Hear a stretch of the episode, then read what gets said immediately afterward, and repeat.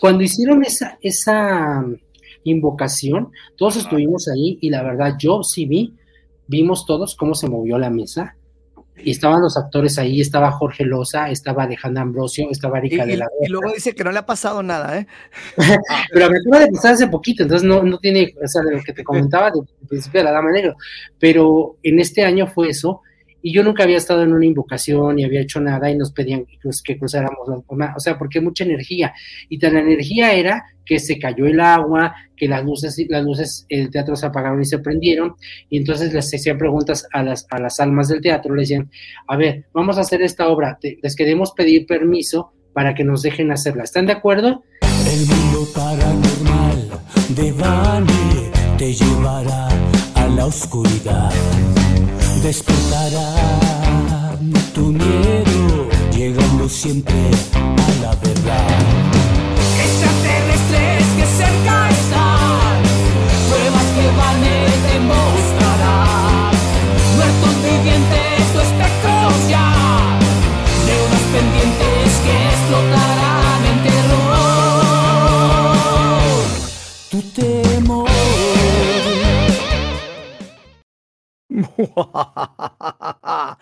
Buenos días, buenas tardes, buenas noches, donde quiera que tú te encuentres. Yo soy Vane y quiero invitarte a que te quedes conmigo o nosotros los siguientes aproximadamente 60 minutos para juntos atravesar una puerta hacia un, mundo de lo desconocido. Hoy tenemos un, un programa especial, va a estar muy interesante. Vamos a tener eh, eh, el tema esta noche eh, de los teatros embrujados en México y va a estar un invitado especial, Jonathan Tonatiu, conocido por su papel en el programa de televisión Venga la Alegría. En unos momentos vamos a estarle dando pues la entrada aquí al programa, pero antes de eso quiero dar la entrada rápidamente a nuestro buen amigo Yamarash. Yamarash, malas noches, ¿cómo estás? oh, muy malas noches ya de regreso aquí en un episodio más de aquí del mundo paranormal de Bane, eh, con uno de los temas que más nos gusta tratar, eh, que es el terror, el misterio, pero también, ¿por qué no decirlo?, la cultura y el teatro. O sea, un super programazo con un invitado de lujo que lo podemos ver cada fin de semana en uno de los programas más vistos de la televisión mexicana, ¿verdad? Así es, así es. Venga la alegría, lo podemos ver todos los fines de semana en, en ese programa.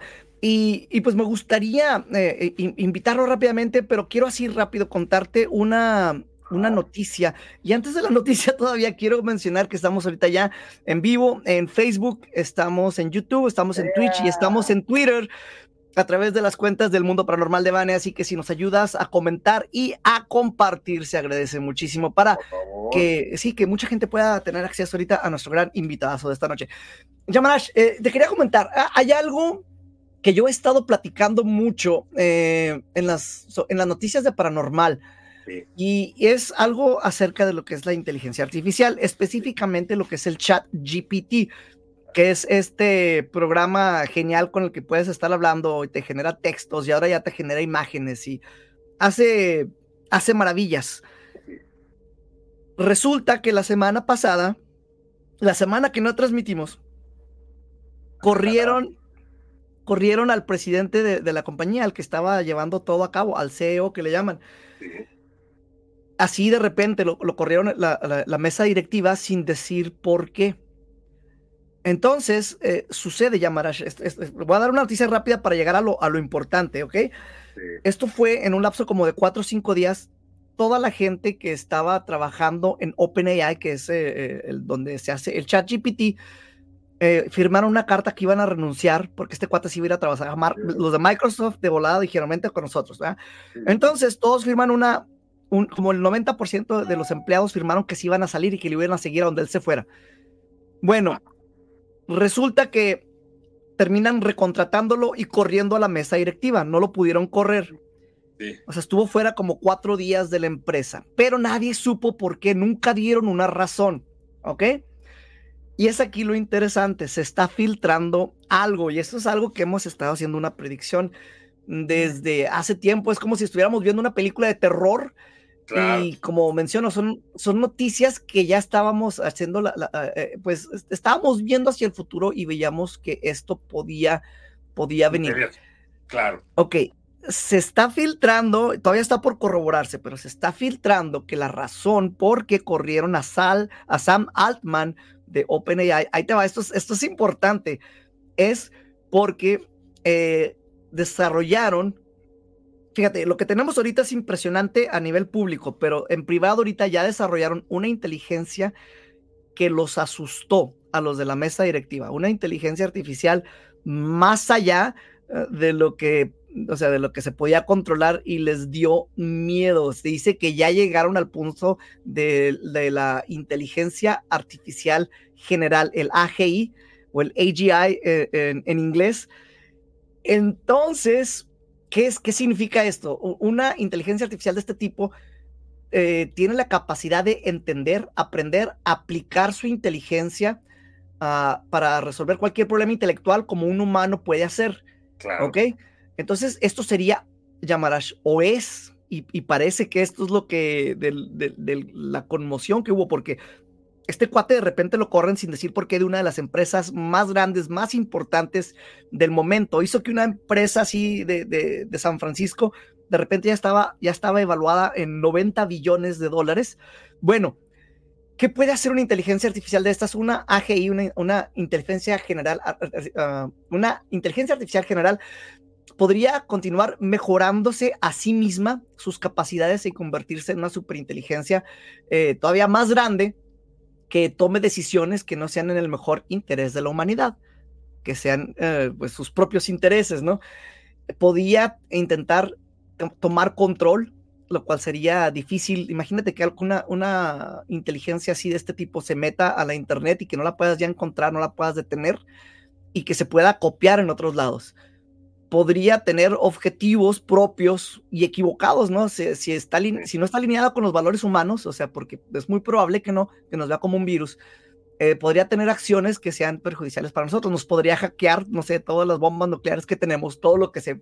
Imagínate así, eh, todo lo de las películas es posible, es posible. Y pues hay, hay una carrera por esto, por varias organizaciones, entre ellas eh, OpenAI, que lo habían dicho abiertamente, estaban tratando de desarrollar una inteligencia de este tipo para ser los primeros y dicen que el, que el, primero que pegue va a ser la nación que esté en, en, primer lugar. Y el impacto social y económico de una inteligencia artificial de este tipo eh, podría llevar la automatización masiva de empleos eh, a, un, a, a, un, nivel en el que pues va a afectar uh, significativamente la economía y a la sociedad, o sea, estaría dejando a mucha gente desempleada. Claro, claro. Eh, entonces, es, se habla de que lo corrieron a Sam, Sam Altman de, del chat GPT la semana pasada y de, lo tuvieron que, que, recontratar. Pero corrieron al, al, al, que va a cargo al presidente de esta empresa, lo corrieron porque dicen que desarrolló ya esta tecnología y que tenían miedo de lo que esto implicaba. ¿Cómo ves? Esto se me hizo súper interesante como noticia paranormal, Yamarash. Así opinión rápido, ¿cómo? Pues mira, sin duda la inteligencia artificial vino a transformar la tecnología, los medios de comunicación, los medios sociales, es una buena herramienta porque nos permite hacer un mejor contenido, pero también si hay un cierto riesgo, yo también contemplo esa parte de que pueda sobrepasar las utilidades humanas, sí, en trabajos, por ejemplo, hasta la atención a clientes, pero aquí lo que nos puede llegar a alarmar es que tenga un control, sí, excesivo, ya más allá de la humanidad, que ponga en riesgo muchas cosas. Y bueno, se ha dicho también que a través de la red se pueden invocar o traer hasta ciertos portales o espíritus. Fíjate que había una noticia que hasta apareció un meme que decían que una chica jugó la Ouija por, por aquí, por, por el internet, o sea, en una aplicación y que sí se posesionó. Entonces, de la misma manera, la inteligencia artificial, si se maneja en un rubro, ¿sí? Eh, de, demoníaco, de espíritus, creo que también puede llevar a mucha gente hasta un extremo muy paranormal. Sí, definitivamente. Y esto es algo que estaremos viendo cómo se desarrolla poco a poco. Lo estábamos haciendo la predicción, se está uh, haciendo ya real, creo, todo esto. Y pues bueno, la gente ya se empieza a, manifestar en el chat. Eh, recuerda que de donde tú nos escribas, de, la plataforma en la que estés, nosotros vamos a poder leer aquí directamente tu mensaje. Ya están eh, desde Facebook mandando saludos. Diablos Luis, eh, Ricardo Cantú, un fuerte abrazo también para, para ti. Entonces, eh, váyanse reportando, váyanse reportando. Y hoy, hoy me quiero ir rápido con las noticias. Este, no, no vamos a dar más porque tenemos un invitado y no le quiero robar mucho tiempo. ¿Qué te parece si, si le damos eh, entrada? ¡Bravo! ¿Eh? Aquí lo tenemos ya eh, en, en la pantalla. Y, Buenas noches a todos, ¿cómo están? eh, eh, ex- excelente, malas noches para, para ti de parte de, de nosotros. Malas y buenas, ¿no? Sí, es, que, es que aquí, por ejemplo, cuando contestas un teléfono dices, bueno, no, aquí decimos malo, porque es, es, es, es muy malo el Yamanash. es lo paranormal, no. Lo paranormal. Oigan, pero qué gusto, estaba escuchando todo lo de la, la inteligencia artificial y muy interesante porque creo que la tecnología nos ha rebasado hoy en día. Antes veíamos eh, las personas que tienen, tenemos una edad de 40 años, veíamos caricaturas como los supersónicos donde decíamos, ay, ¿cuándo va a pasar algo así? Sí, ¿Cuándo va a pasar una cosa? ¿Cuándo va a haber un, ay, cuándo va, alguien va a haber un horno microondas que te caliente? ¿O cuándo va a haber este algo que te que veas en una pantalla una persona como ahorita que estamos viéndonos, ¿no? Y a distancia. Entonces, eh, todo eso lo veíamos eh, muy lejano y ahora lo tenemos muy cerca y cada día con más y más este avances. Y yo siento que tanto como para bien como para mal, porque ahora estamos en lo malo, porque lo malo pues eh, es para crear cosas que, que realmente puedan afectar a la sociedad y al mundo. Y lo bueno, pues es que te ayuda a tener este tipo de cosas como fue la pandemia, al poder hacer este tipo de juntas, al poder hacer este tipo de enlaces y no perder la comunicación con, con, con los seguidores o con las páginas o crear contenido para seguir informando o para tener este un, un acercamiento hacia tu público. Oye, Jonathan, y en el caso de los espectáculos también ha servido, porque fíjate que han revivido a mucha gente muerta, inclusive, bueno, en el rubro esotérico ya vemos a Walter Mercado ahora también en inteligencia artificial, que fíjense que sus familiares lo reviven otra vez nuevamente y ya otra vez está dando sus horóscopos, está dando esas sugerencias, pero ahora pues ya sabemos miedo. inteligencia y es, artificial. es facilísimo, ¿eh? O sea, eh, no sé Sí. si, si sepas la facilidad con la que se puede hacer esto, Yamanash. Con un clip así de menos de un minuto de tu voz, se puede hacer un clon, que es de lo que me imagino que hicieron con, con, eh, con Walter Mercado. Haces un clon de la voz de cualquier persona y, y ya la tienes. La puedes hacer que diga lo que tú quieras en el idioma que tú quieras y le puedes decir a la, a la inteligencia artificial, le, le puedes decir que, por ejemplo, le, le das unos ejemplos de cómo solía hablar Walter Sí. Y lo, y lo le dices, apréndete el tono de esta persona. Y te dice, ok, ya lo, ya lo entendí. Ahora dime los horóscopos en el tono de Walter Mercado. Y te va a hablar como Walter Bien. Mercado. A esto le puedes añadir la voz que se clonó y ya tienes, ya lo reviviste, como bien lo dices. Claro.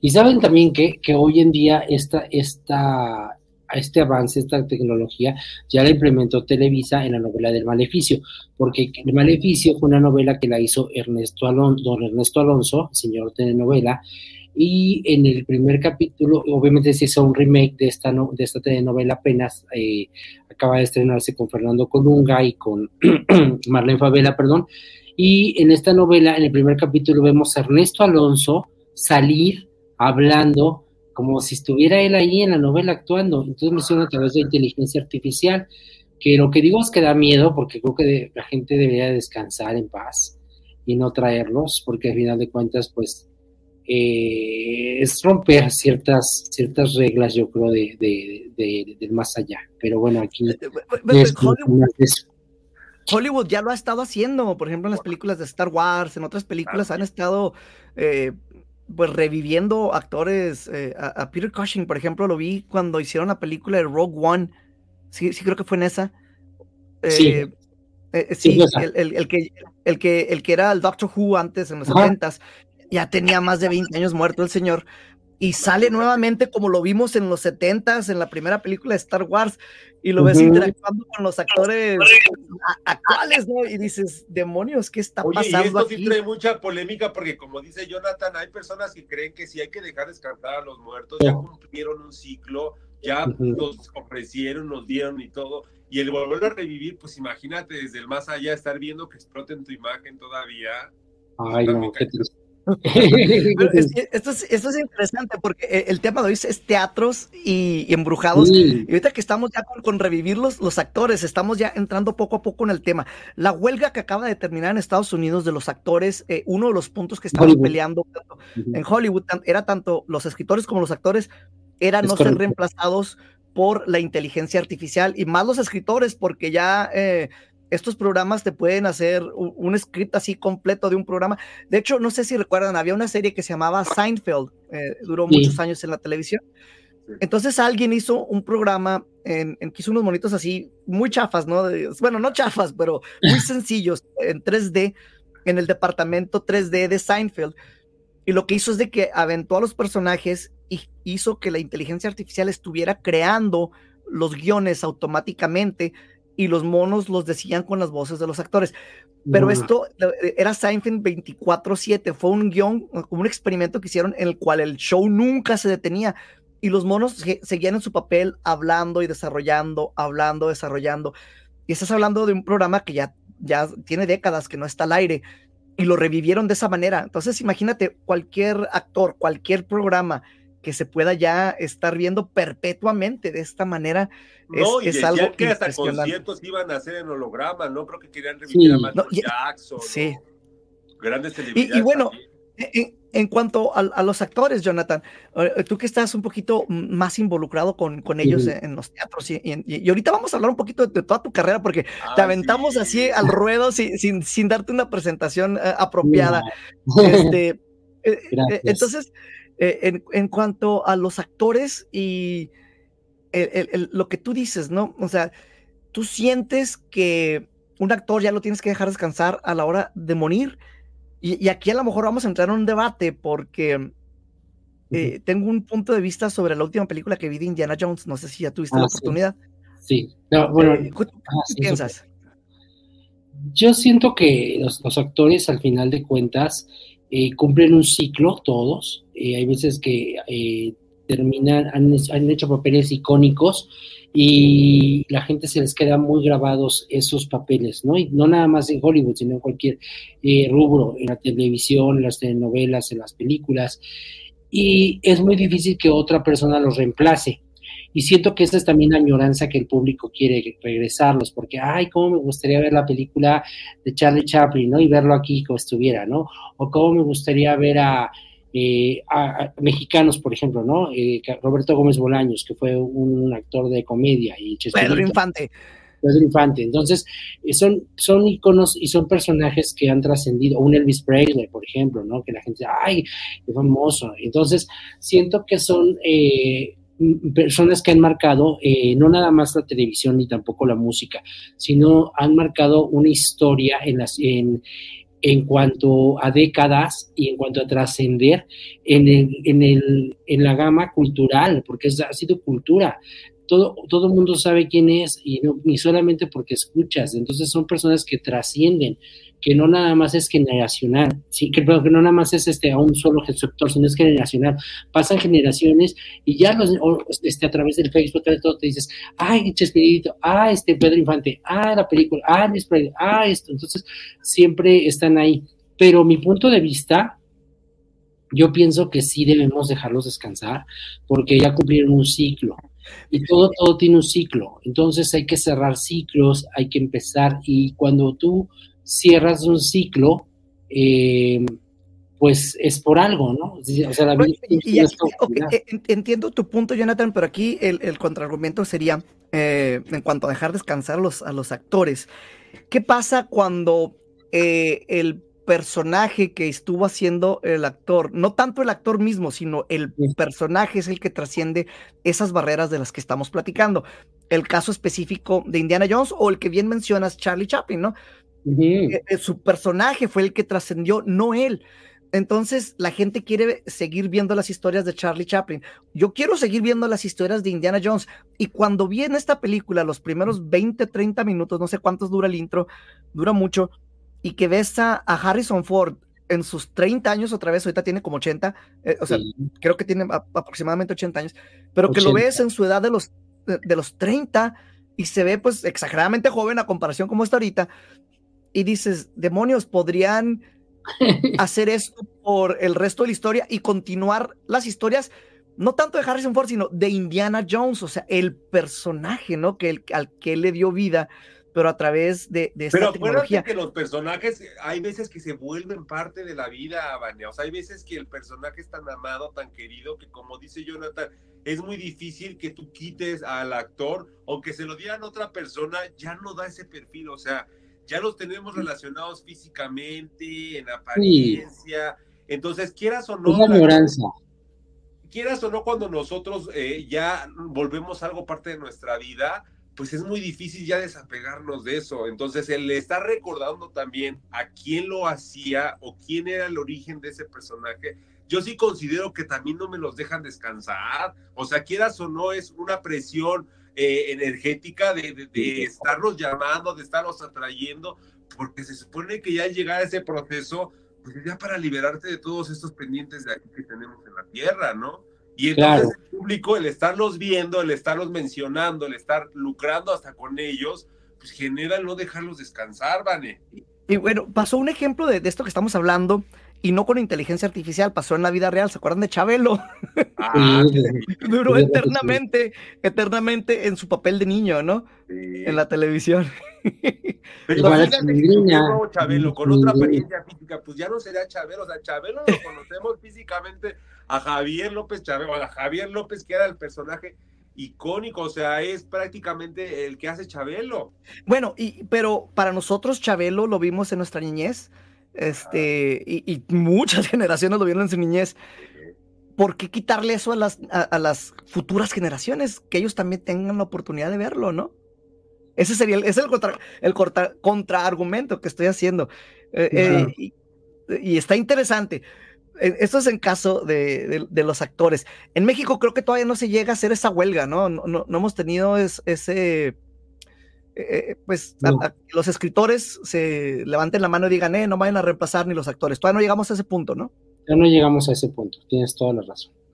Vamos Pero- medio lentos, ¿eh? También en las redes sociales apenas como que le estamos moviendo, yo también apenas como que me estoy relacionando, pero yo sí creo que vamos a avanzar en eso, o sea, no nos puede sorprender que al rato sí reaparezca alguien importante del medio del espectáculo mexicano, o sea, estamos hablando de un Chabelo, de un Pedro Infante, de un Chespirito, o sea, no hay que verlo tan Bueno, lejano, ¿eh? En, en Estados Unidos, porque aquí estamos en frontera, vi unos comerciales de, de una. eh, Era de una telefonía, si mal no recuerdo, y salía el Chapulín Colorado. Mira.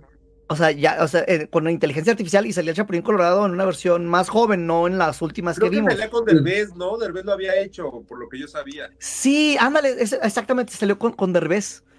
Sí. Entonces, ya, ya lo están haciendo en Estados Unidos. Bueno, No sé si eso- Vamos, No vamos sé a si verlo este- como homenajes. ¿Cómo? Vamos a verlos como unos homenajes. como homenajes, ándale. Pero ya se están usando esas figuras, este, que a lo mejor a nosotros nos causa, nos causa mucha nostalgia, y lo ves en un, en un, en un promocional con Eugenio Derbez, Ajá. y pues, te remueve muchos sentimientos, ¿no? O sea, te hace sentir algo, y no lo estamos dejando descansar, como ustedes decían. Eh, no, no, no. No, no, no, pues Así hay, hay que verlo como dice Jonathan, como un bonito homenaje, como un bonito recuerdo, pero siempre con ese respeto de no provocar a los muertos.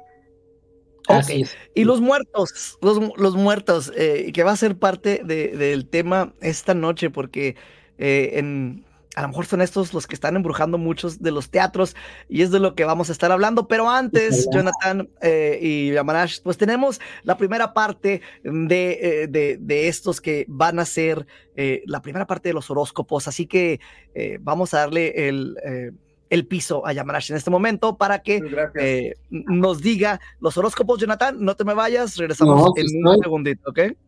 Vamos Pues a ver así eso. es, mis hermanos y mis hermanas. Vamos a comenzar con los signos. Fíjense que este próximo lunes 27 vamos a tener la luna de castor, la luna llena. Recuerden que es muy buena época para hacer decretos, para hacer afirmaciones, pero sobre todo para tomar acción y comenzar a emprender. Fíjense que para mis hermanos, para mis hermanas del signo de Aries, esta va a ser una semana donde si tú te organizas y tú haces todo de manera muy eh, minuciosa, las cosas van a fluir. Entonces todo esto va a tener una recompensa porque te va a permitir tener otro tiempo para actividades recreativas, vas a disfrutar momentos especiales con tu pareja, vas a tener muchas posibilidades de asistir a un lugar recreativo, una obra de teatro, una salida. Sí se va a lograr, pero siempre y cuando te organices y saques primero las cosas de trabajo, ¿sí? Para mis hermanos, para mis hermanas del signo de Tauro, la influencia de Júpiter te llena de mucha habilidad. Vas a hacer todo de manera muy simple, de, muy sencilla. Ahorita sería muy bueno que aprovecharas esta época para actualizarte, para volverte más competitivo, inclusive hasta podrías abrir nuevas puertas laborales y eso obviamente te va a dejar mayor ganancia de dinero. Para mis hermanos, para mis hermanas del signo de Géminis, Venus genera la compatibilidad. Te vas a llegar con esa persona especial, eh, se va a sentir el amor, vas a ser correspondido, viene la influencia ahorita para inclusive tener un encuentro íntimo, disfrutar de tu sexualidad. Para los Géminis ahorita esta semana va a haber muchísimo amor. Para mis hermanos y mis hermanas del signo de cáncer, ten mucho cuidado con lo que vas a decir porque esas palabras ahorita estás muy propenso a involucrarte en un chisme, en un dime, en un direte. Para los cánceres será mejor mantenerse un poquito al margen en comentarios, fijarse muy bien cómo dicen las cosas, porque también va a herir su sensibilidad. Y va a ser un muy buen momento para los cánceres, para las inversiones. Todo el dinero que lo metan ahorita a un negocio, a una compra importante, sí va a generar algo de ganancia. Y estos pues serían los primeros cuatro signos del zodiaco, Vané. Aquí estamos de regreso nuevamente. Y, bueno, para, para la gente que, que, no estuvo desde el principio, esta noche tenemos un, el inmenso placer de recibir a un invitado especial que ustedes ya están viendo en la pantalla. Por cierto, si nada más nos estás escuchando, eh, te invito a que veas estas, eh, pues, estos podcasts cuando los estamos haciendo en vivo, porque puedes ver lo feo que soy. Entonces, eh, nuestro invitado principal. pueden escuchar en Spotify, también hay que decirlo porque también hay para Sí. Y, y, manden ahorita sus saludos, los vamos a estar leyendo y compartan, compartan ahorita lo que estamos haciendo. Esta noche nos acompaña uh, Jonathan Tonatiu, eh, conocido por su destacada participación en Venga la Alegría y, su, y, por su profundo conocimiento sobre los teatros más embrujados de México. Esta noche vamos a... De, una celebridad, un gran conductor sí, sí, que nos vemos en Venga la Alegría, siempre nos transmites alegría, ahora sí, como dice el programa, pero sobre todo el interés no. del teatro. Fíjate que yo desde que tuve la dicha de conocerlo, a mí sí me ha transmitido mucho el interés por sus notas, porque yo estoy muy al pendiente de sus redes sociales y la verdad Gracias. es que cada nota que habla y que relata del teatro nos transmite esas ganas. O sea, haz de cuenta que decimos, vamos a ver tal obra, vamos a ver, porque tiene ese ánimo, o sea, tiene esa energía, ese power Gracias. que nos abre completamente el panorama cultural. Y la verdad es que me siento muy, muy privilegiado de que me hayan invitado, muy contento, agradecido. Y sí, como lo dices, yo creo que cuando te apasiona algo lo haces. Y también estoy en Maxine Goodside, en todo para la mujer, y creo que ahí con Maxine Goodside también este, la, la, plataforma ha sido muy interesante y muy importante porque he, he, llevado al público a conocer el teatro, pero a través de los personajes, no a través de los artistas. Entonces, eso es una cosa muy interesante que ha pasado. Y bueno, efectivamente... yo quiero preguntarte, ya que estamos casi terminando el año, Sé muy sincero, ¿cuál ha sido tu obra? Porque yo sé que has visto, uff, o sea, digo, es tu mero mole, pero quiero que nos digas cuál ha sido de este año la obra que a Jonathan sí dijo, wow, esta obra es la que me fascinó, o sea, esta obra se llevó completamente mi atención, mi gusto, o sea, wow. Eh, en, es que son, mira, en producción yo creo que sí sería Vaselina por producción. En texto y en que me, me movió mucho costo de vida, se me hizo una obra muy fuerte, muy interesante. Eh, es una obra con muchísimo mensaje porque eh, pues a veces este, no valoramos cuando estamos eh, con todas las, este, las extremidades o tenemos eh, todos los sentidos eh, bien, ¿no? Y pierdes uno y ¿qué haces? Entonces el costo de vida, lo que realmente es la vida, el que te cueste las cosas, esa es muy interesante esa obra. Y otra obra que se me hizo muy interesante en cuanto a la forma de ver la, de ver la historia de México, de ver la historia cómo ha traspasado eh, incluso los siglos y lo cuentan de manera muy divertida, en Las Meninas, porque cada temporada han hecho una han hablado de Benito Juárez, han hablado de, la revolución, han hablado de, la independencia, de Sor Juan Inés de la Cruz, de Leonora Vicario, de la corregidora, o sea, de todos los personajes de una manera muy divertida, muy suspicaz y con un toque de humor muy negro, pero con el público va entendiendo la historia de México y creo que es una manera muy didáctica de conocer la historia a través de, de ellos. Y hubo muchas producciones que, que fueron increíbles y que han marcado también este eh, en México, pero yo creo que me quedaría con esas. Wow, yo, quiero que entren a ver su currículum porque sí está impresionante, lo, eh, me, lo mandó Yamarashi. Dije, wow, sí, sí, sí estás abarcando mm, bastante.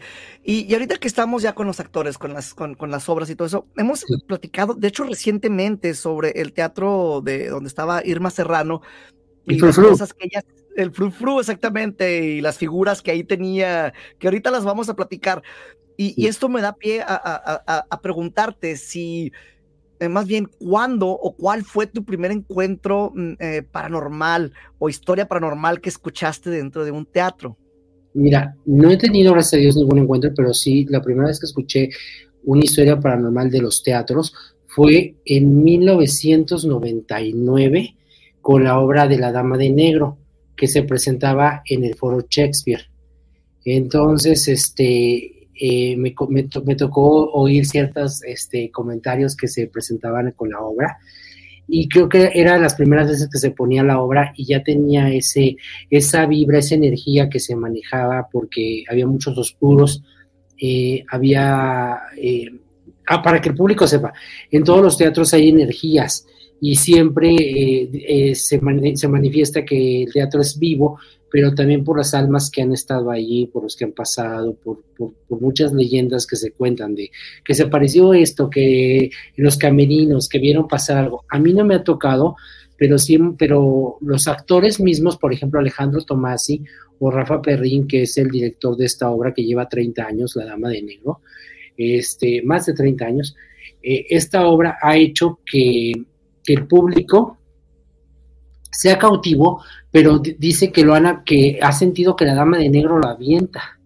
y se ha caído, o sea que nadie lo que hay alguien que lo avienta. No es la actriz, porque hay una actriz que hace a la dama de negro, sino es como alguien que te avienta a, que te caigas, a que te vayas. Y han pasado cosas. Entonces, eh, hablando un poquito de todo esto, eh, la experiencia que tuve apenas hace poco, fue que yo no sabía que la Dama de Negro cuando la pusieron, eh, hicieron una, como una petición a las, a las almas, y hicieron un, un, ritual, hicieron una, pues eso que se hacía antes, ¿no? Una invocación, ¿no? Como de medium. Famosas invocaciones, ajá.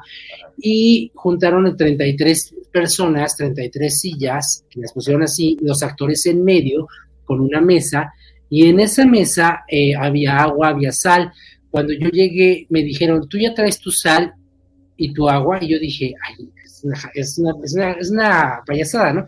No pensé que lo fueran a hacer tan real, o sea, que fuera a ser real, pero Antonio Calvo, que es el productor, dice que lo hizo con la Dama de Negro. Y como ahorita está la obra que se llama 222, que trata sobre un tema paranormal, 2 con 22 minutos, pasan a las 2 con 22 minutos este, estos sucesos que empiezan a pasar. Oye, y hablando de esta obra que está ahorita vigente aquí en la Ciudad de México, cuéntanos un poco de la sinopsis de qué trata 222.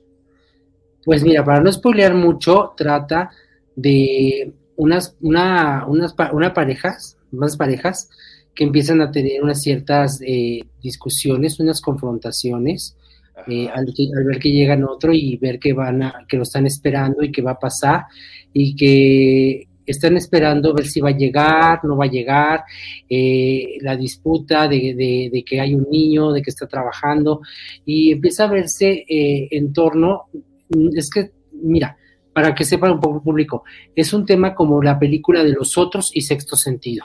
Ok. Wow, mejor que la vayan a ver, la verdad. Vayan de Entonces, cuando hicieron, cuando hicieron esa, esa invocación, todos estuvimos ahí y la verdad yo sí vi, vimos todos cómo se movió la mesa. Y estaban los actores ahí, estaba Jorge Loza, estaba Alejandra Ambrosio, estaba Y, Erika de y- la y luego dice que no le ha pasado nada, ¿eh? Pero me acaba de pasar hace poquito, entonces no, no tiene, o sea, de lo que te comentaba del principio de la Dama Negro, pero en este año fue eso, y yo nunca había estado en una invocación ni había hecho nada y nos pedían que, cruz- que cruzáramos, la- o sea, porque mucha energía, y tan la energía era que se cayó el agua, que las luces, las luces, el teatro se apagaron y se prendieron, y entonces les hacían preguntas a las, a las almas del teatro, le decían, a ver, vamos a hacer esta obra, te- les queremos pedir permiso para que nos dejen hacerla, ¿están de acuerdo? y se quedaba así como todo desde el puente, no, pero ¿qué quieren? Y entonces, cuando tú haces una invocación a, una, a un ser o una cosa así, hay que regalarles algo. O sea, dicen que les tienes que llevar algo. Entonces les preguntaban, ¿qué necesitan? Y ya, pues, eh, hacer sus veladoras, este, perdón, prender unas veladoras, este, hacer unas misas, o llevar ciertas flores, o esto, ¿no? Entonces todos ya llevamos flores y todo eso. Y ya cuando les preguntaron, se prendieron y se apagaron las luces dijeron ya ya está ya estamos este tranquilos de que se va a poder hacer la obra en paz no va a ocurrir ningún accidente no va a pasar nada y ya entonces los espíritus pues dijeron que sí ¿Cómo dijeron que sí? Porque se apagó el las luces del teatro y mucho tiempo, como dos minutos luego se prendieron, pero este, todo lo que nos vivimos ahí, los 33 personas, tienen 33, tenía que ser un círculo de 33, no sé por qué ustedes deben saber más eso, pero sí fue una experiencia pues fuerte y paranormal estar ahí viviendo una invocación. Wow, wow, no, pues entonces tiene toda una historia la obra de teatro 222, porque hasta inclusive hicieron una invocación, un ritual y todo, ¿no? Pues entonces. A la gente de aquí de la Ciudad de México vamos a regalar boletos para que vayan. Ay, qué padre, Ah, qué qué, genial. padre. Viernes.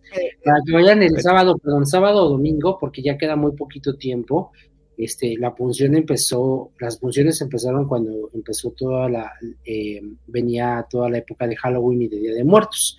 Pero pues Ah, ya, ya se va a cerrar este ciclo, como lo que les decía, porque ya viene una época pues que es navideña.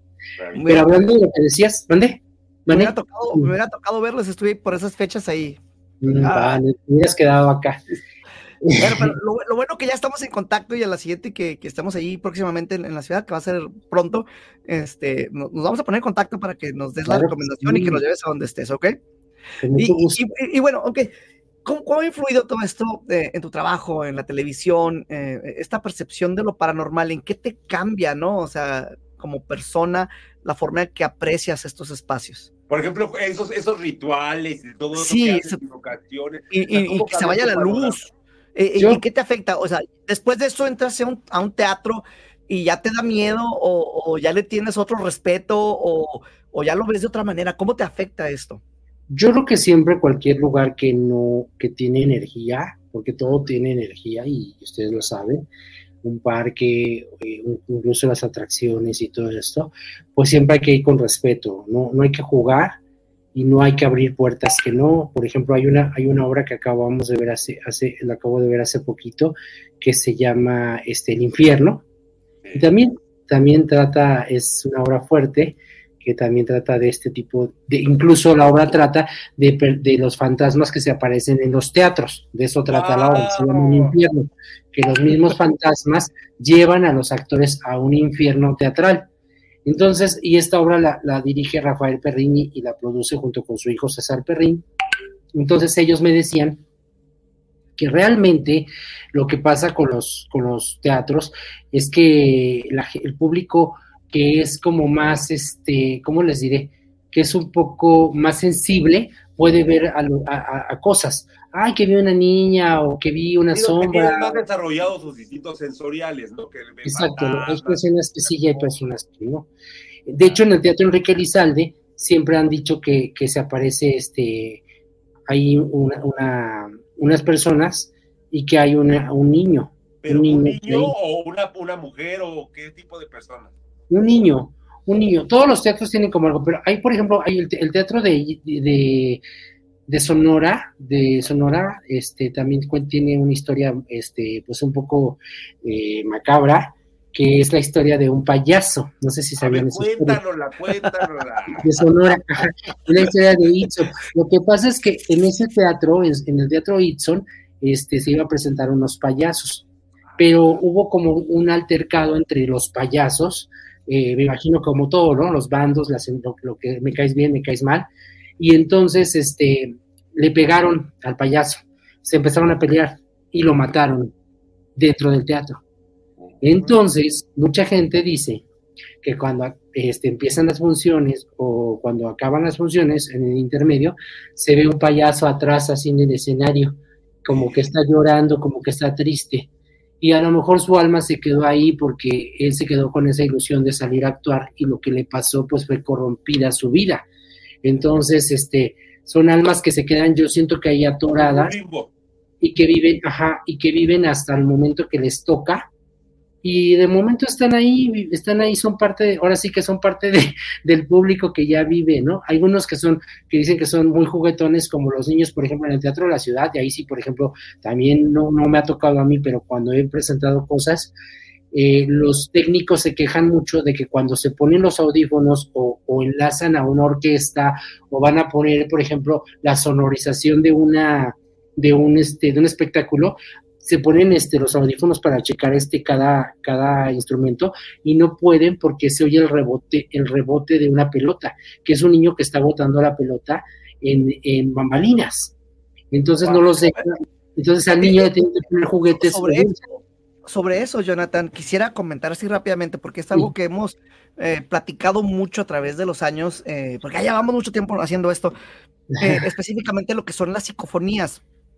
Cuando ahorita lo que dijiste, que están en un teatro y que hacen preguntas, que si me das permiso, que esto, lo otro, si pones a grabar eh, un, dispositivo, eh, sobre todo los de cinta, eso por alguna razón el magnetismo funciona mejor. Si pones a grabar un dispositivo, el audio, eh, se capturan sonidos que nosotros no percibimos con el oído y mucha gente dice, pero ¿cómo se va a grabar algo que, que tu oído? Pues imagínate ahorita las ondas de radio, ¿no? Que te están rodeando. Eh, ahí están, no tienes con qué sintonizarlas hasta que prendes tu radio. Tú no las escuchas, pero hay música ahorita a tu alrededor con ondas de radio. Entonces pasa algo similar de que a veces se meten sonidos en estas grabaciones de voces de niños, voces de, pues, de personas y a lo mejor también cuando se ponen los audífonos están teniendo esa comunicación que, tu oído regularmente no capturaría, pero que a través de los aparatos electrónicos sí se puede. Entonces, e, eso le llamamos eh, las psicofonías, psicofonías. Este, cuando gustes, eh, podemos platicar bastante ese tema, te puedo mandar muchas de las que hemos encontrado a través del tiempo. Y, y, es, es interesante. Y ahorita que lo platicas a través, ellos lo están escuchando en vivo cuando nosotros lo hacemos, no lo escuchamos en ello porque no traemos los audífonos, pero sí dejamos las grabadoras, sí dejamos eh, todo eso que después analizamos. Y, aquí lo que me está llamando la atención es que ellos lo escuchan en tiempo real y eso yo no lo, yo, no, sabía de eso. Lo que pasa es como tú lo acabas de decir, en un audífono tienes más sensibilidad porque estás escuchando, es envolvente el sonido entonces te envuelves como y luego por ejemplo eh, una sonorización de una orquesta o de un grupo, pues hay veces que tienen más claro eh, los canales. Y si los canales están muy, muy hacia tu, hacia tu oído, donde va la guitarra, donde va el micrófono, donde va la, batería, pues si está, eh, se, tiene muy, la sensibilidad, se percibe. Es lo que dicen, que se perciben esos. Hay, hay como muchas leyendas. Y hay un, ah, por ejemplo, en, en, el, en un teatro de este les dije, estaba haciendo de Sonora, pero hay otro teatro que, bueno, no está en México, es el Teatro Carrillo, no sé si lo ubican, está en Saltillo, Coahuila. Este teatro, no sé, pero dicen que la gente ha visto salir personas a las 3 de la mañana, así arregladas, como se acababan de salir del teatro. Entonces, eh, también yo siento que a lo mejor fue gente que se quedó ahí atrapada o pasó algo, como siempre eh, son personas que se quedan atrapadas. Pero imagínate, a las 3 de la mañana debe salir alguien de un teatro, como, que no, no, es muy, muy común. Y me llama mucho la atención de que hablaban del, teatro, del, teatro Frufru, porque Irma Serrano, yo conocí a Irma Serrano en La Lagunilla. porque ella iba a comprar cosas a la lagunilla. Yo vivía cerca de la lagunilla, entonces a mí me gustaba ir los domingos eh, con mi mamá a, unas gorditas de ahí del mercado de la lagunilla, y hasta la fecha voy, y unas tostadas, y se ponía el mercado de la lagunilla. Y la señora iba y le, le gustaba mucho comprar máscaras o, o ropa y sobre todo se metía mucho a donde estaban vendiendo muchas cosas antiguas, como muchas, eh, eh, ¿cómo se llaman? Deidades, eh, como figuras y todo eso le gustaba mucho a la señora. Y sí te le quedabas viendo, o sea, sí tenía una mirada muy fuerte, te puedo decir que era una persona que, que su mirada era muy penetrante y era una mirada no, no muy, mm, ¿cómo te diré? No muy común, muy común. Entonces, qué miedo. Platicamos de, de, eso recientemente por, por un amigo que estuvo en gira con ella en los setentas y que ah. era músico y también, y que era actor. Eh, de hecho, lo, lanzamos en aquella vez y nos contó lo que tenía en el teatro y los rituales que ella hacía este, con unos falos gigantes que, que, tenía este, antes de, de, pasar a escena. Y, y bueno, eh, quiero preguntarte todavía más cosas y quiero preguntarte sobre los rituales que hicieron en el teatro que ahorita estabas mencionando y lo que hicieron para protegerse. Pero Jonathan, vamos a dar paso ahorita rápidamente a la segunda parte de los horóscopos. No te me vayas, vamos a, vamos a dejarle el piso a Yamarash. Muchas gracias, pues para mis hermanos, para mis hermanas del signo de Leo. Fíjense que la influencia de Marte trae cambios que son necesarios precisamente para llegar a otra etapa de la vida. Entonces no hay que tenerle miedo a que haya un poquito de caos, porque eso era necesario, o sea, tenías que moverte, tenía que suceder algo para que ya precisamente entraras en una mejor etapa de tu vida, sobre todo para todos los Leo, ¿verdad? Para mis hermanos, para mis hermanas del signo de Virgo. Fíjense que ahorita una estrella va a hacer brillar nuevo talento van a darse cuenta de nuevas habilidades, nuevas aptitudes, de las cuales sí le van a poder sacar un provecho. Entonces es muy importante estar ahorita receptivos, sí, a todo lo que nos pueda gustar, a todo lo que podamos hacer, porque ahorita para los Virgo van a mostrar, sí, talento. Para mis hermanos, para mis hermanas del signo de Libra, sí, eh, ahorita la influencia de la luna llena precisamente va a ser que tú te dejes llevar, ¿sí? Por tus aspiraciones, por tus deseos, pero va a ser bien importante que con la fe, con la fe a un poder superior, con la fe a algo divino, para que se puedan concretar, porque sí hay algunas situaciones que van a ser complejas, que van a ser difíciles de conseguir, pero con lo espiritual y con la fe sí se ven muchas probabilidades a que se vuelvan realidad. Para mis hermanos, para mis hermanas del signo de Escorpio, el universo te tiene destinado darte bendiciones. Así es, va a llegar para los Scorpion ingresos de dineros inesperados, si de repente recompensas, pagos, ingresos este, de, de, dinero, o sea, va a empezar a fluir la economía. Ahorita el universo te va a premiar tus esfuerzos, todo lo que has sembrado, todo lo que has hecho, lo vas a recompensar para los hermanos y las hermanas del signo de Libra. ¿Sí? Y ah, para los hermanos y las hermanas del signo de Scorpion. ¿Sí? Eh, esos fueron entonces los cuatro, los cuatro siguientes horóscopos, ¿vale? Wow, y, si falta tu horóscopo, si no ha llegado Yamarash, pues ya, ni modo, no lo quiere decir. no te creas, ahorita más adelante vamos a, esa parte. Entonces, eh, estamos con Jonathan Tonatiuh, que ya presentamos hace ratito para la gente que se acaba de conectar. Estás en mi mundo paranormal y estamos hablando sobre los teatros, sobre los actores, sobre las energías que se quedan en estos lugares y sobre Oye, amigo, y la pregunta que, yo le quiero hacer a Jonathan es, bueno, ah, adelante. Del foro de Venga la Alegría, dicen que se siente algo, tú has visto algo ahí en TV Azteca, eh, hay algo ahí, la verdad, cuéntanos. No, la verdad es que se siente energía muy, muy bonita. Ay, qué padre. El, foro, este, de los pocos foros que yo he visitado y hay este, mucha armonía mucha magia, pero linda, mucha energía, pero muy bonita. Yo creo que se siente, ¿eh? por eso sí nos transmiten mucha alegría. Mucha alegría, pero ya ves que también dicen que muchas veces las televisoras puedes A, a- a eso, a voy, a eso, a voy, fíjate, Yamarash. Eh, yo trabajé eh, más de 10 años en una televisora y fue la primera televisora de México, inclusive antes de, de las de, de aquí se vendió el, el- el de Televisa de México, que es XCPM, que es el XC Pedro Meneses. Pedro. Meneses tenía aquí el Canal 5, en, en México el, el 2, que se vendió para Televisa. El caso es de que aquí donde era la instalación del Canal 5, tenían gradas así como un teatro, era tipo Mm. teatro, porque originalmente ahí estaba Tintán y, y todos los actores que salieron de Juárez hacían radio y lo hacían en vivo antes de la televisión. Mm, Entonces tenían estos foros de teatro para hacer sus obras que transmitían por radio, que luego se, se, se formó a la televisión. A lo que quiero llegar es de que mi oficina estuvo debajo de las gradas por mucho tiempo.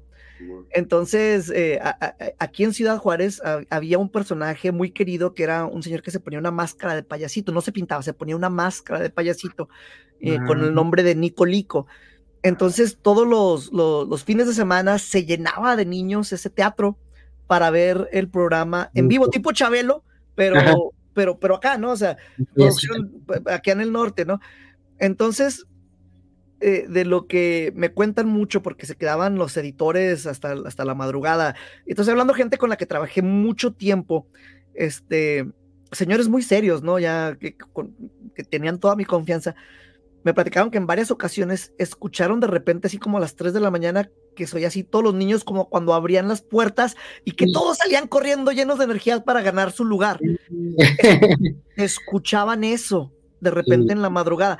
Es lo que has estado mencionando, Jonathan, de que las energías se quedan en los, en los teatros por, pues, regularmente por los actores, pero también mencionaste los niños. Entonces, de, de- de alguna manera, se, se graban estas cosas, estos ruidos, ¿no? Eh, en estos espacios, en estos teatros. Y, y- y eso pasaba en, en- y ahorita ya están abandonadas, pero pasaba en, en las instalaciones de lo que es el, el Canal 5 de Ciudad Juárez. Con allá de Ciudad Juárez. Imagínate, o sea, qué, qué, qué experiencia sentir o escuchar algo así, digo. Sí, no, y no- y dicen y, y que pensaban, pensaban que, que, que habían entrado niños corriendo y que se asomaban a ver qué estaba pasando y que pues, estaba la puerta cerrada, eh, Mira. con reja, era nada, o sea. Oye, aquí pregunta el público, yo estoy viendo los comentarios, y que dicen, ¿en sus entrevistas los ha espantado o les ha pasado algo? Charles Rodríguez pregunta. Eh, sí, A ver, cuéntanos. sí, eh, bueno, eh, me tocó estar en el teatro de la, de la ANDA, de aquí de, de Juárez, haciendo una, una investigación alguna vez.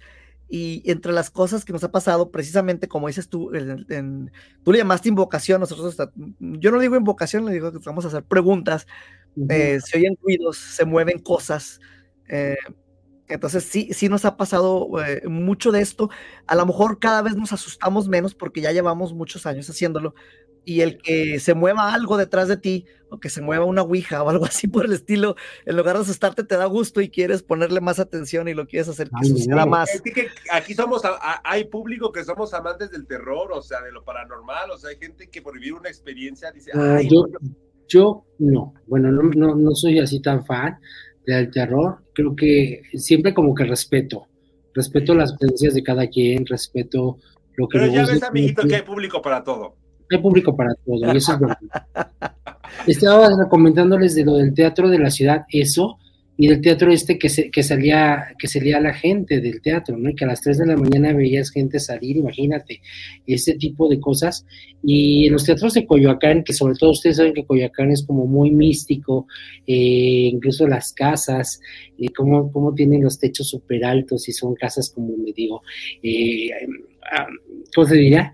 De las casas que son antiguas, que tenían pasadizos y todo eso. Incluso hay muchos eh, lugares de ahí de Coyoacán, como el Museo de Dolores Olmedo, la Casa Azul, de, eh, donde está Frida Kahlo, y lo que les comento, los teatros de Coyoacán, en Enrique Lizalde, son teatros que sí, que sientes. Por ejemplo, en ese teatro sí sientes, porque está muy oscuro, está todo como muy, muy sientes esa energía, sientes algo. No te puedo explicar como qué, pero sientes como, como que estás entrando ahí te están Como observando. calofrío, así como que hay algo así. que te- yo por ejemplo, he ido en tercera entrevistas y no hay público todavía y sientes que hay público, sientes que, que está esa energía este, fuerte, que te están viendo, que te están observando. Entonces hasta puedes decir, ay, como que está el teatro lleno y no está el teatro lleno. Entonces es una energía muy fuerte, muy, muy cargado el teatro. Y lo sí se siente. Y en el caso, por ejemplo, de Vane, ¿cuál ha sido la entrevista que tú sí has pasado algo muy fuerte, Vane? Bueno, es que, bueno, esto, esto no fue en un teatro, pero eh, tengo que contar esta historia. Esta la pueden, el video lo pueden encontrar en, en YouTube. Eh, es- ya tiene buen rato este video. Eh, re- recuerdo un caso muy clarito. Voy, a, voy a revivir este caso ahorita. ¿eh? Eh, toda la gente, bueno, no todo, pero la mayoría de la gente, Jonathan, eh, Yamarashi lo sabe, pero la mayoría de la gente que se te acerca, porque saben que, que te dedicas a esto, dicen, oye, eh, aquí, en mi casa, en mi negocio, en mi lugar, ¿verdad? se aparece una niña. Entonces, no sé, el 85, 90% de las personas que se me acercan para contarme algo paranormal, así es, en mi X se aparece una niña. ¿verdad? Entonces, lo he escuchado tantas veces, Jonathan. Entonces fuimos a una... Y, y desde, esta, desde esta vez mi percepción cambió totalmente. Porque cuando me decían eso, yo decía, ay, no, otra vez se aparece una niña. O sea, decía yo, nomás aparecen niñas, o qué pasa, ¿no? O sea, ¿por, por qué? ¿Por qué nomás se aparece una niña en todos lados? Entonces, llegamos a una casa y estoy haciendo una entrevista con, con, con un muchacho, con un joven. Eh, voy a decirle un muchacho, así para que suene de, de- de- Chihuahua, ¿no? Entonces est- estoy hablando con, con, con, este, con- este cuate y, y me dice, es que aquí se aparece una niña. Entonces en ese punto, mi mente es así como, ay, no, aquí también se aparece una niña, o sea, pero así como, no puede ser, o sea, to- todo, como, como incrédulo de mi parte, ¿no? En cuanto, en cuanto empiezo a sentir eso, fíjate lo que, lo que es, detrás de mí, y, esto está plasmado en, el video, se, escucha, eh, bueno, en el video no, no sé si, no, está la ubicación, pero les estoy diciendo, fue atrás de mí, se escucha, algo, algo pasó corriendo. No había nada atrás de mí y estaba un sillón pegado casi hacia la pared. Vean el video. Yo sentí que algo pasó corriendo atrás de mí. Volteo y no hay nada. Y luego dice el cuate, ¿ves? Ahí está. y pues salí corriendo, agarramos las cámaras, hasta nos fuimos afuera de la casa para ver si algo. Fue adentro, fue adentro el ruido. Yo estaba ahí, pero no quise descartar. Nos salimos a grabar afuera, nada adentro de la casa, nada. No había nadie más. Atrás de- y, y búsquenlo, eh, los pasos de una niña en el mundo paranormal de Vane. E- Esa sí fue impactante porque fue en el momento que estábamos grabando, ahí sí me percaté del ruido y como les digo, fue, fueron unos pasos que corrieron así de un lado a otro atrás de mí. ¿Tú hiciste pipí? no, me, o sea, me- yo me sentí emocionado. Entonces, eh, desde entonces, cuando me dicen se aparece una niña, ya lo tomo más en serio. Sí. Hasta no vivirlo, hasta no pasar la experiencia. Sí, sí, sí. Yo creo que es eso, hasta vivir la experiencia, respetar, ¿verdad? Porque dices, por algo lo dicen, ¿no? Sí, exactamente. Y, y bueno, ahorita estabas eh, eh, mencionando el ritual que se hizo en el teatro. Y, y te quería hacer una pregunta. ¿Hiciste Sí. algún tipo de protección para tu persona, para tu alma, Sí. para tu ser? Sí. ¿Cuál, compártenos cuál fue. Nos hicieron que cada, eh, no sé, cuando nos sentaron, nos hicieron que pusiéramos sal alrededor de la, Fue la sal, ¿ok? un un círculo de sal ellos y agua. Y obviamente eh, tenían que, no, cuando terminó todo ese, eso, lo barrieron, pero no lo barrieron como, como tú lo barres, o sea, como si fuera barrer lo normal, sino lo barrieron como en círculo y dando vueltas y así. Entonces, es este, hicieron así y, los, y protegieron, obviamente, ¿no? Pusieron unas, unas velas, pusieron el círculo completo, cerrar el círculo, eh, el agua, la sal, todo lo que y obvio, ah, yo, ¿y qué creen? Eso sí es verdad. Como por si sí o por si no, llevaba yo un rosario enorme, así de esos así de madera grandotes, y ese me lo puse. Dices, Y no, por este- cualquier cosa, mejor me protejo con un rosario. Sí, y creo que este, y sobre todo eso, ¿no? Y creo que no, no reírte, no, no des, porque muchos iban así, ay, como que esto, ¿no? Entonces yo creo que eso es como desafiar, como que debes de, por algo dicen, o no vayas ahí porque, o vaya, no vayas a ese panteón porque pasa y dices, ah, yo voy, ¿no? Entonces como que siento que estás tú como desafiando, como retando, a ver qué. Y fíjate que cuando desafías, luego por eso se adhieren los seres. O sea, cuando tú no crees o cuando estás así, es cuando más el ser o el espíritu o la entidad del bajo astral se te adhiere a tu cuerpo y al rato sí hay cambios muy drásticos, o sea, para corromperse o para hacer cosas negativas. Entonces, fíjate que esa parte que dice Jonathan sí es bien importante, que es como el respeto, decir, ¿sabes qué? Si no creo, mejor ni me acerco, o si me voy a acercar o voy a ir a ese lugar, pero con el respeto, ¿no? Por ejemplo, yo, yo en mi caso, este, no me gusta ver eh, cuando, la Ouija, ¿no? O sea, no me gusta verla. Eh, la, respeto mucho y no, y no, no, me gusta verla en persona, ni tener con ella, ¿no? O sea, no, y cuando pasa eso yo me alejo, mira, ahí está, pero yo la respeto y me alejo un poco de eso porque tengo un cierto, ¿cómo te diré? Lo que pues sí, es un respeto y eso entonces no lo quiero, no lo quiero tocar, no lo quiero eh, cerca y ya está ahí, pero cada quien es libre de hacer lo que quiere, entonces yo más bien siento que todos este, en algún momento que han vivido, por ejemplo, una muerte o que dicen es que mi papá se manifestó de esta manera o, o en la noche lo sueño o me jala. Entonces, eso yo siento que, que es, oh, qué bonito, ojalá me pasara a mí. Y luego cuando yo pienso, y realmente no me pasa a mí porque a lo mejor piensan que tu corazón no lo va a resistir, puede darte un paro cardíaco. Hay gente que lo resiste y hay gente que no lo resiste. Estás pidiendo ver algo y realmente estás preparado para verlo. ¿Qué vas a sentir? O sea, por ejemplo, Vani, ¿no? Ten, con lo que pides.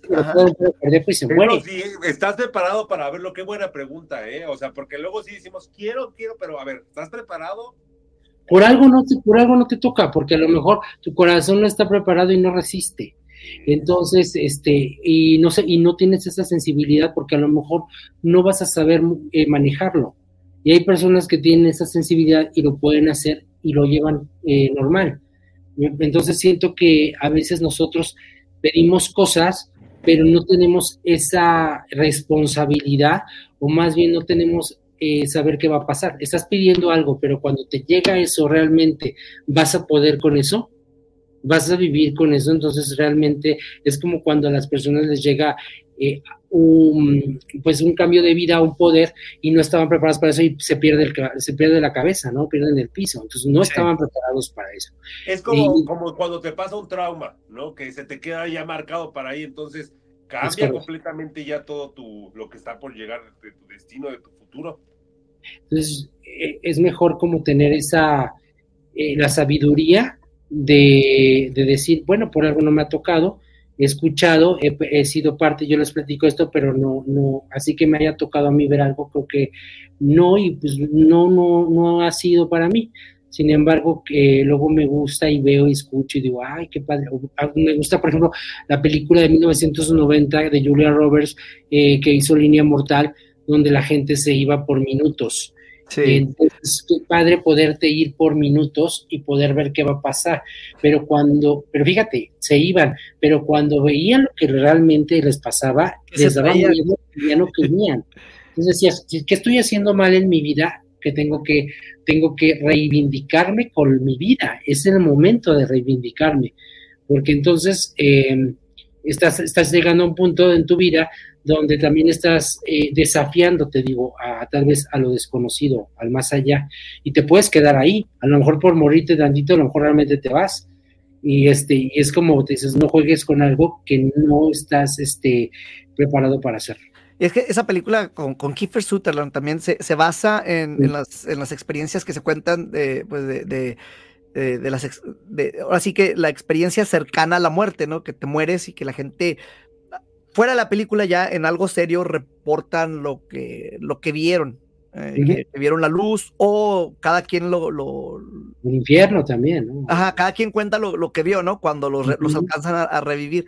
Entonces, esta, esa, esa película es muy buena. No sé si viste el remake, estuvo, estuvo interesante también. A mí no me gustó tanto, no me gustó tanto, y hay películas de ese tipo, por ejemplo, Más allá de los sueños, no sé si la vieron, donde él se suicida es este con Richard, no, con eh, Robert Williams. Robert Williams, eh, Williams ajá, él se suicida Elena Boham, ¿no? También. Su esposa se suicida, perdón.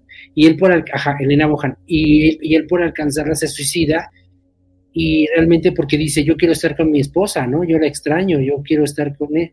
Y realmente, pues, no está con, porque se va al infierno.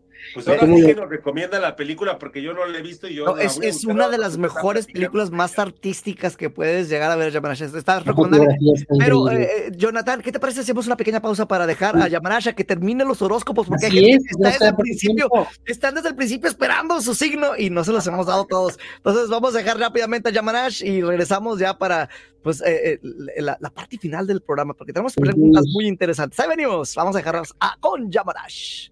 Pues para mis hermanos, para mis hermanas del signo de Sagitario, Plutón pone irresistible tu líbido. Vas a mostrar lo más atractivo de tu persona que va a flechar con atracción a ese pretendiente, a esa alma gemela, a esa pareja ideal. Precisamente para que pueda eh, proyectar todo tu atractivo, es importante el amor propio. Para los Sagitarios, tener muchos cuidados, arreglos en su manera, en su, ma- en su forma de vestir porque eso va a hacer que va a llamar la atención de esa persona ideal para el amor. Para mis hermanos y mis hermanas de Capricornio, va a pasar una prueba donde vas a necesitar aplicar toda la experiencia, todo lo que te han dejado los años, todo lo que has pasado, lo que has vivido, pero sobre todo para no volver a cometer los Capricornios los mismos errores. Es un momento de replantear cambios y de hacer una acción diferente pero siempre aprendiendo de lo que ya has pasado. Para mis hermanos y para mis hermanas del signo de Acuario, el plexo solar te llena de ideas que si tú pones en marcha van a ser la fórmula para que salgas adelante. Escucha muy bien la intuición, escucha muy bien lo que vas a discernir, porque ahí te vas a dar cuenta lo que te conviene y lo que te va a hacer ganar para mis hermanos, para mis hermanas del signo de Acuario. Estás ahorita vibrando alto para conseguir todo lo que te propongas. No hay impedimentos más que la inseguridad. Es una buena etapa para tener aciertos, para tener triunfos, para tener logros, para lograr todo lo que te estás proponiendo. Para mis hermanos, para mis hermanas del signo de Pisces te vas a relacionar con las personas que tienen los mismos intereses afines a ti. Vas a encontrar nuevas amistades, te vas a relacionar con socios, vas a hacer negocios, vas a encontrar a personas que sí te van a aportar algo, pero tienes que estar abiertamente, socialmente dispuesto a involucrarte. Es una muy buena etapa para hacer trabajos en equipo, para poder disfrutar inclusive de las amistades, pero sobre todo para estar dispuesto a relacionarse con nuevas personas, personas que van a llegar a tu vida, que van a ser importantes. Y estos fueron los horóscopos. Les recuerdo que pueden seguir mi página de internet esotéricoyamarash.com y ahí mi WhatsApp 55 35 03 1206 para cualquier asesoría. Muchísimas gracias. Es que está, ahí está ya completo para la gente que dice, ah, faltaba el mío, faltaba el mío. Ahí está ya completo. Eh, recuerda que si nos estás escuchando a través de una de las plataformas como Apple eh, Podcast o, o Google Podcast o Spotify o Pandora o la que tú estés utilizando, eh, nos ayuda mucho si nos dejas una reseña, buena o mala, de preferencia buena, ¿verdad? pero deja tú la Oye, reseña, que por nos aquí ayuda nos mucho. están saludando Arturo Ortilla desde Guadalajara, un saludo a Arturo y también ahí está este Sida, Sida que Adcara, que también ahí nos puso unos comentarios. El Little Coti se reporta, Dulce Gift, Dulce Regalo, eh, Charles ya lo mencionaron, este, estu- estuvieron reportando eh, algunos, Gabriel Jiménez, gracias por los saludos. Eh, entonces, para la gente que nos está escuchando ahorita a través del podcast diferido, eh, déjenos una reseña y déjenos sus comentarios y déjenos ahí todas las estrellas que sean posibles en la diferente plataforma, en la, plataforma que nos estés escuchando, déjenos ahí algo para que esto llegue todavía a, más gente, para poder contaminar más oídos. Jonathan, eh, quería preguntarte, hemos estado platicando sobre los teatros, sobre las experiencias que tuviste en el ritual, sobre lo que te han contado. Para la gente que, que escucha este programa, muchos quieren hacer investigaciones, muchos quieren ir a casas, muchos quieren ir a, a lugares.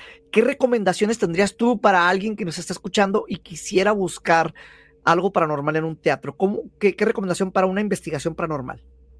que contacten a Rafael Perrín, que yo creo que es eh, el maestro del terror, del teatro, y él tiene muchas historias que, que, pues más bien que le han pasado, que han transcurrido en su vida y que los puede eh, a llevar, porque por ejemplo les digo, él dirigió ahorita eh, la obra de Infierno, también dirigió La Dama de Negro, Esquizofrenia, entonces son eh, obras de, de terror de suspenso y de terror, pero también ha vivido vivencias en cada estado de la República donde se ha presentado, porque la, Dama de Negro ha recorrido casi, casi los 31 estados de la República Mexicana.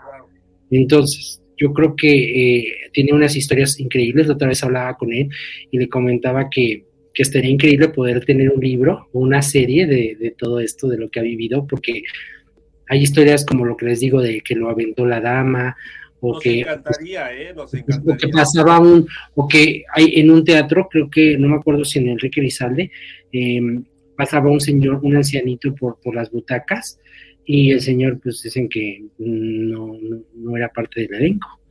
Entonces, este, algo así, cosas raras. Entonces, eh, las personas que le han tocado vivirlo, hu- hubo también unas personas que tuvieron, este, que vieron a la dama de negro y cayeron desmayadas, otras que realmente este, este, se fueron, que sintió que la dama, que la tocó del brazo, que estaba en, en una butaca sentada una persona, iba con alguien y dijo, ay, me está tocando ya, y volteó y la persona se había ido a lucería y estaba, era supuestamente la dama de negro, y es lo que les digo, que la persona no aguantó y se empezó a sentir mal, le tuvieron que llevar al hospital porque no, no, no resistió un susto así.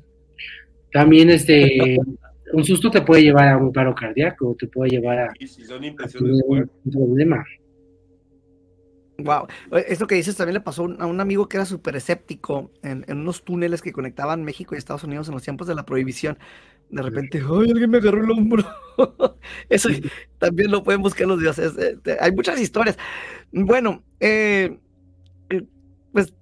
interesante todo esto. Vamos a, buscar al director que nos acabas, a Ferrín, ¿verdad? Dijiste. Rafael Perrín, Rafa Perrín. Ajá, Ajá. Entonces, eh, si, si tienes el contacto, ya o si no lo puedes, eh, este, Estaría bien que se conectara. Le voy a decir que se conecte la próxima semana para que les cuente historias de la, de la dama de negro que él ha recorrido y que hay- la- también ha puesto en el Teatro Metropolitan. Entonces han pasado muchos sucesos eh, característicos con esa obra. Perfecto, eso, eso sería más que perfecto. Y, y, y por bueno, ya casi por último, eh, estamos hablando de las energías que se, que se guardan en lugares, hablamos de los niños, de los actores. ¿Crees que los actores, por naturaleza su trabajo, traen una energía que se plasma, se plasma más fácil y que a lo mejor por eso los teatros están llenos de, de, pues, diga, llamémosle apariciones o, o sucesos? Eh, sí, porque obviamente un actor representa diferentes papeles. Puede ser un villano, puede ser, eh, y a lo mejor eh, está más susceptible a que, el- por eso es un actor, porque para que el público crea y, y representa y interpreta. Eh, y hay veces que siento que esas energías ¿Canalizan los actores? la energía la canalizan exactamente. Y hay más puntos abiertos, porque también cuando hay mucha energía, pues también hay gente que va con toda la actitud y hay gente que va con, con una mala actitud. Entonces, eso también es, reci- es una, pues una sinergia, una reciprocidad que, que marca el, en el teatro de, a ver, eh, los aplausos, por ejemplo, ¿no? Llenan al público. Pero ¿qué pasa cuando el actor no convence o cuando el, o cuando el público no aplaude? Y esa energía también se queda ahí. Entonces el teatro es cuando dicen, ay, es que el teatro estaba como apagado. Hay muchas, muchas este, cosas en el teatro. eh, mucha mierda cuando va a empezar un- una función, ¿no? O rómpete una pata. Cosas así, porque antes ah, ese tipo de cosas eran. Y el teatro eh, en México tenemos la ventaja de que hay muchos lugares, muchos lugares que han permitido ser foros, tanto grandes como chicos, pero todos los, todos los lugares, como les digo, están llenos de una de energía. Y esa energía se representa a través de, de los actores de la obra, de todo esto, ¿no? Hay veces que dicen, "No, es que la obra fue así y había otro personaje, pero pues no, nosotros nunca lo vimos, o como cuando tomas una foto y sale algo y no es, no solamente la gente que lo está percibiendo. Entonces, también el teatro es diferente a la televisión porque el teatro es en vivo y nunca es igual. Los textos a veces, aunque te aprendas el texto, a lo mejor llegaste con un problema que tuviste con, tu familia o con tu pareja o con algo, entonces no llegaste tan, tan de contento, pero tienes que hacer el trabajo. Entonces, cuando haces eso, lo haces de otra manera y no es igual a una, a una, a una telenovela que tienen que estar cortando, corte y se repite, ¿no? Y como sea, el teatro ya lo vio, ya lo vivió y eso es en vivo. Eso sí, sí siento yo, pero yo, por ejemplo, energéticamente lo veo en el campo áurico. O sea, lo proyectas porque a pesar de que tú te pongas un personaje y tú recites un diálogo, proyectas tú eso, ¿no? O sea, si tú tienes un problema, si tú estás pasando una situación difícil, si no estás al 100, como que se nota en ese campo áurico y quieras o no, en este caso en el teatro, pues como estás a la vista de todos, hay gente que sí lo percibe, como decíamos, hay gente que tiene muy desarrollado lo sensorial y puede sentir las energías, puede ver el campo áurico, puede ver cosas paranormales y entonces se da cuenta, ¿no? Y yo creo que también tiene mucho que ver. O sea, si alguien va entregado al 100%, o sea, la obra la levanta y sí como que el público como que se envuelve, ¿no? Pero sí tiene mucho que ver también cómo está el actor. Yo también estoy de acuerdo en eso. sí, es correcto. Pero mira, eso es este, siempre va a ser así porque las energías son diferentes. Como te digo, hoy puedes estar de buenas, mañana puedes estar de malas, pero y el texto cambia. Entonces... Pero hay unos actores que aunque estén de malas, como dice el, dicho popular, bueno, el show tiene que continuar y aunque tengan brocas, se ponen el personaje y se transforman, amigo. Pero no se siente, porque fíjate que esto pasa. Cuando la compañía tiene problemas entre ellos y hay egos y hay eso, el público lo siente hay veces que dices, se siente y no hay esa armonía, no hay esa energía. Estás, estás haciéndolo por hacerlo. Es como como si te, te dijera a ti, a ver, este, los como lo estás haciendo por hacerlo, no lo des con pasión, entonces la gente a lo mejor no lo percibe o no le llega. Es lo mismo que pasa, no, no, no, no, no el hecho de que lo tiene que hacer y los actores lo salen bien, le podrá salir bien, pero no hay esa pasión y no hay esa entrega. Y créemelo que el público los, lo capta y lo siente. El público sabe cuando hay una buena compañía y cuando eh, lo está haciendo el actor por hacerlo. Porque dices, ay, por hueso. La pasión, te gana y la pasión la transmites. Así Fíjate que nos acabas de compartir algo bien padre, hay que hacer todo con pasión para que se definitivamente, siempre, siempre. Jonathan, eh, un placer que estuvieras esta noche con nosotros aquí en el mundo paranormal. Espero esto se repita y espero nos abras la puerta cuando estemos allá a uno de los teatros, cuando esté visitando la Ciudad de México. Este... Amigo, te aprecio mucho, muchas gracias, un abrazo de mucha luz. Gracias a ustedes, gracias a todo el público que se conectó, este, felicidades por tu programa, y que el público siga eh, viviendo y sintiendo cosas paranormales, porque también esa es parte de la magia del ser humano, el creer en algo y el sentir y el, el, sorprenderte. Cuando te dejas de sorprender, ya no vas a, ya no vas a vivir la vida. La vida está para sorprenderte. Entonces es como los niños, dejas de tener ese, eh, creer en algo y pues ya se pierde esa magia. Entonces qué bueno que tengas esa, ese programa y que, haya magia y que siempre la magia, eh, o sea para bien o sea para mal, pero a final de cuentas este, lo mágico pues nos transforma y nos ayuda a, creer en algo, en, en lo que creamos creer, pero a final de cuentas es algo supremo. Muchísimas gracias, Jonathan. No, no te vayas a, colgar todavía. Espéranos poquito después de, de, la quédate aquí en, la línea. Pero para toda la gente que nos estuvo viendo, que nos está escuchando, en el día que nos estés escuchando, si sentiste ruidos ahorita, yo también los escuché. Se me hace que fue desde donde estabas Yamarash porque hasta se apagó la luz. Y estos ruidos están saliendo a través de las bocinas, a través de tus audífonos, donde nos estés escuchando y te van a estar siguiendo, te van a seguir hasta la noche porque te quieren hacer daño estas malas energías que estaban rondeando a Yamarash, hoy las traes tú. Vienen por ti. Así que te recomiendo hagas una protección y cierres bien tus puertas, como siempre lo digo, cierres bien tus ventanas. Asómate debajo de tu cama si tienes monos de peluche, asegúrate que estos no tengan mm, vida. Cuando hayas hecho todo eso te vas a poder ir a dormir, pero aún así no vas a estar seguro porque las entidades que están grabadas sobre ti ya están impregnadas y te van a estar comiendo tu alma poco a poco. Espero sigas aquí para una edición más de mi mundo mm, paranormal.